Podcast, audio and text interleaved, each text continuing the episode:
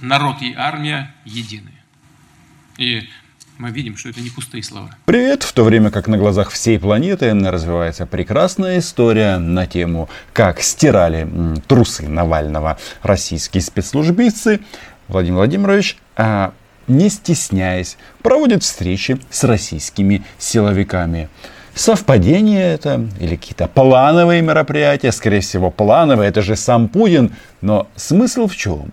Что встречаясь с российскими военными и ФСБшниками, кажется, Владимир Владимирович пришел к очень интересному выводу. И этот вывод касается в том числе нас.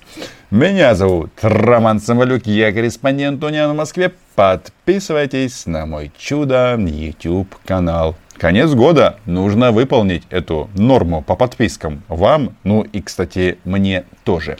Так вот, а, за прошедшие 7 дней Путин встречался как с ФСБшниками.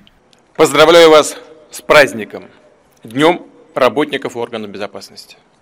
Желаю успехов всем, кто защищает Россию, наш народ от внешних и внутренних угроз. С внешними угрозами все понятно. Вокруг враги, и они хотят поработить Россию. Ну, мне кажется, любой гражданин России в этом э, не сомневается. И чтобы выжить, они как бы и занимаются захватом чужих территорий. А с внутренними врагами, это, конечно, ого-го. Бандеровцев на всех не хватает. И да, уважаемые э, товарищи из российских спецслужб, Будь готов выполнять самые опасные задания, в том числе стирать трусы.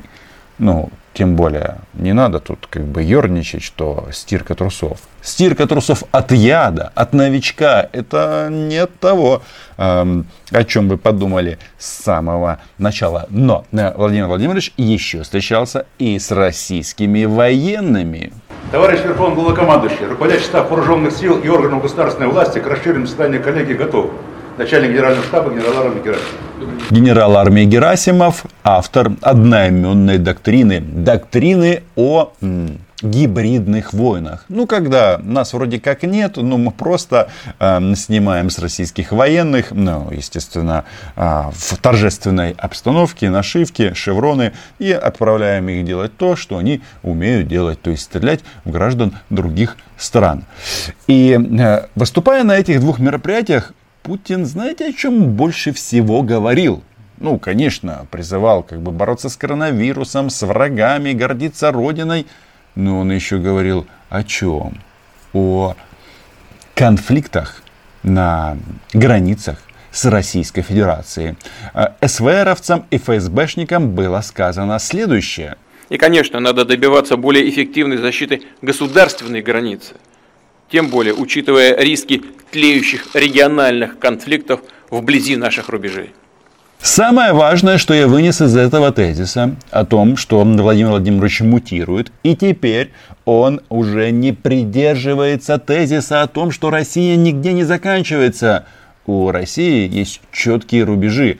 А, да, местами они, конечно, за них зашли. И в данном случае а, можно вот эти слова а, рассматривать как э, позицию российского руководства, как они будут э, помогать оккупированному востоку Украины. Путин обещал, ну вот, и теперь э, нужно сильнее, лучше охранять границу от этих орков, которых они туда, с одной стороны, запустили из России, ну и вырастили на месте. Не без этого, э, чтобы вот это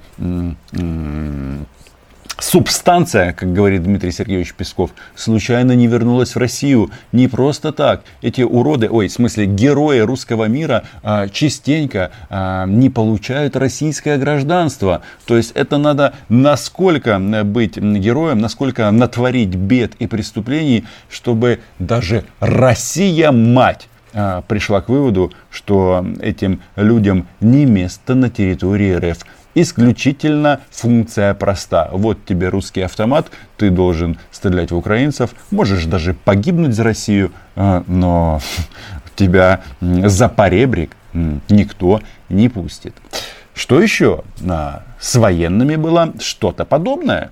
Мы видели, как вспыхивали новые и обострялись застарелые региональные конфликты. В мире остается сложной Высокие риски обострения ситуации в Закавказье, на Ближнем Востоке, в Африке, в других регионах мира. Не, прекращаются, э, не прекращается и военная активность блока НАТО.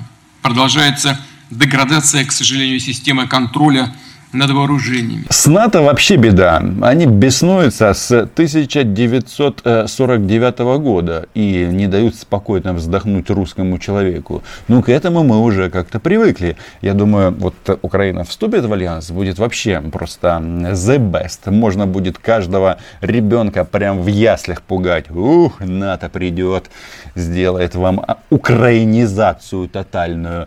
Но а, когда а, Владимир Путин говорит о конфликтах, замороженных или тлеющих на российских границах, хочется сказать, друзья мои, а кто эти а, конфликты поджигает? Кто этот плохой человек?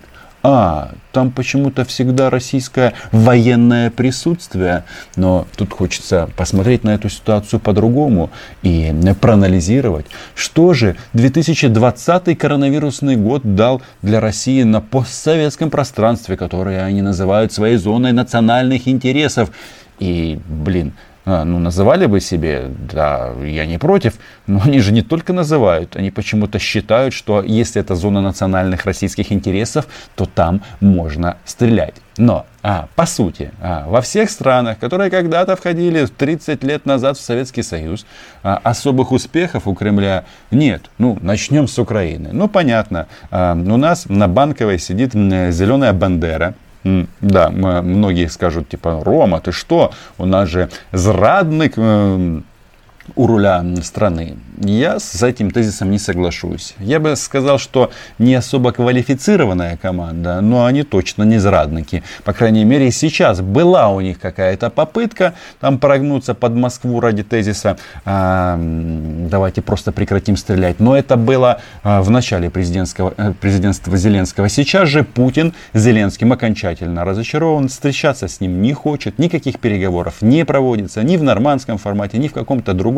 Все чего-то ждут, но русские ждут Медведчука с вакциной. Ну, естественно, этой вакциной он вакцинирует всех украинцев, и они проголосуют за наместника Путина а, в Украине. Ну, план такой. А, то, что ничего по Украине не происходит вообще, ну, и есть вот это чувство разочарования, а, а что об этом говорит? Правильно, слуг народа включили в санкционный список. И вот эти вот э, товарищи, которые там э, из зеленой этой партии там что-то вякают на тему э, русского языка, нет, старший брат вас не оценит. Вы для него не более чем инструмент продвижения российского политического влияния. С Украиной понятно, об этом мы говорим ну, фактически постоянно. Что с нашими соседями? Республика Молдова, Майя Санду со своей проевропейской позицией требует вывода российских миротворцев, российских военных. Там есть и миротворцы военные, об этом я тоже говорил. Но смысл в чем? Она хочет вывести российскую военную базу и склады да, э, за пределы Приднестровья. И гляди-гляди, а, если сильно захотеть это может получиться. Почему? Потому что между Молдовой э, и Украиной как раз и находится это Приднестровье. А нашу страну они здесь называют недружественной. Русские называют Украину недружественная Украина. Интересно, почему же, а? Хотелось бы сказать, уроды. Да, я это уже сказал. Так что, э, понятно, Дадон улетает э, в историю. Все его э, решения который он принял в последний момент по поводу русского языка, трансляции пророссийских помоек, вполне возможно будут отменены. Там у них есть еще Конституционный суд. Ну и потом Май, очевидно, рано или поздно э, разгонит э, российский, ой, простите, молдавский парламент, будут досрочные выборы, и у нее с большой вероятностью будет свое большинство, и, соответственно, она сможет принимать какие-то решения. Беларусь, ну что, там э, Александр Григорьевич демонстрирует, что он как бы строит свое, нет, нарушать неокрестенно свою, свою изоляцию бел, общебелорусского масштаба, но не собирается пускать туда этих русских братишек. Вот он сейчас додушивает этот протест. И что мы видим?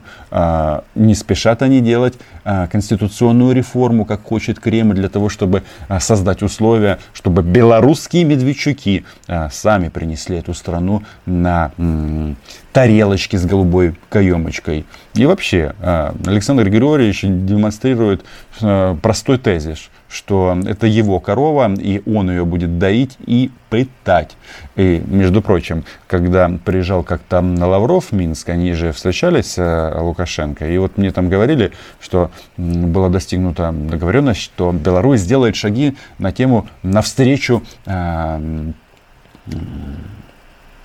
признания оккупации Крыма но почему-то ничего сделано не было. Александр Григорьевич отполз в самый последний момент. Сказал, нет, нет, никаких контактов на эту тему не будет. Возвращаемся дальше. Ну, кто из таких ближайших союзников Российской Федерации? Это Казахстан. И тут ну, полный э, трендец. Мало того, что э, российские депутаты э, вякают такое, что в приличном обществе и обладая властными полномочиями говорить в принципе не принято. Ну, когда депутат Федоров публично заявляет, казахи пошли вон из Казахстана нищеброды, это цитата. Казахам сказать, что они нищеброды, ой, ну это ну, это оскорбление. А, они вместе с внуком Молотова выдвигают территориальные претензии Казахстану в части а, того, что север Казахстана там живут русские и их ущемляют. Э, ну, казахские бандеры, очевидно. Простите, тут что-то а, с співає у мене. Так вот, что произошло с Казахстаном? Произошло просто потрясающее событие. Дело в том, что вот эта вот последняя резолюция Генассамблеи ООН по Крыму, где Казахстан ранее всегда поддерживал российскую позицию, они голосовали всегда против, то сейчас Казахстан а, воздержался. Они вообще не голосовали, понимаете? И это все а, прекрасно понимают. То есть, получается, Токаев, а, сколько бы ни пел песни на тему, что Крым это не аннексия, но когда касается своего уже мягкого места, они понимают, что этот прецедент может быть а, расширен и на север Казахстана, ну, тем более, знаете, их русских товарищей, они же как бы идут, идут, где они останавливаются, где по ним начинают палить из всех орудий. Опять же, смотри Крым и Донбасс.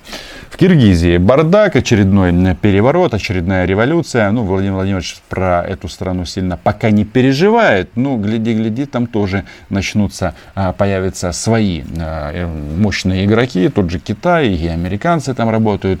Ну, и, естественно, а, если мы говорим о постсоветском пространстве, нельзя не сказать о войне на Кавказе между Азербайджаном и Арменией. Азербайджанцы провели покат, парад в Баку, покатали там российскую трофейную технику российского производства, разбили армянскую армию, сделали это достаточно быстро. Ну да, потери, тысячи убитых, но, э, как говорят, победителей не судят. И самое интересное, кто сказал, что на этом конец? А, судя по воинственным речам и в Баку, и в Ереване, этот э, конфликт может в любой момент а, вспыхнуть. И, кстати, ОДКБ это же что? Военный блок, который включает и Россию, и Армению. Армению, как защитили мы все видим. Кто-то скажет, что Нагорный Карабах, как говорит Владимир Путин, это не территория а, Армении. По международному праву, да, это действительно так. Ну, ее же эту территорию контролировала армянская армия. Ну, в общем, об этом мы тоже много и много говорили. И складывается вот такая вот история, что они тут льют слезы по поводу там чего там Советского Союза, но мы все государства, которые уже сформировались и выросло не одно поколение в этих странах, смотрят на вот эти вот стоны по этому советскому монстру и думают, ребят, а не пошли бы вы все э, со своими этим величием куда-то э, дальше, ну, в район там тайги, ну, где там эти медведи дикие живут. Так вот, а, вернемся к тому, что э, Россия в кольце врагов. Врагов я вам только что перечислил.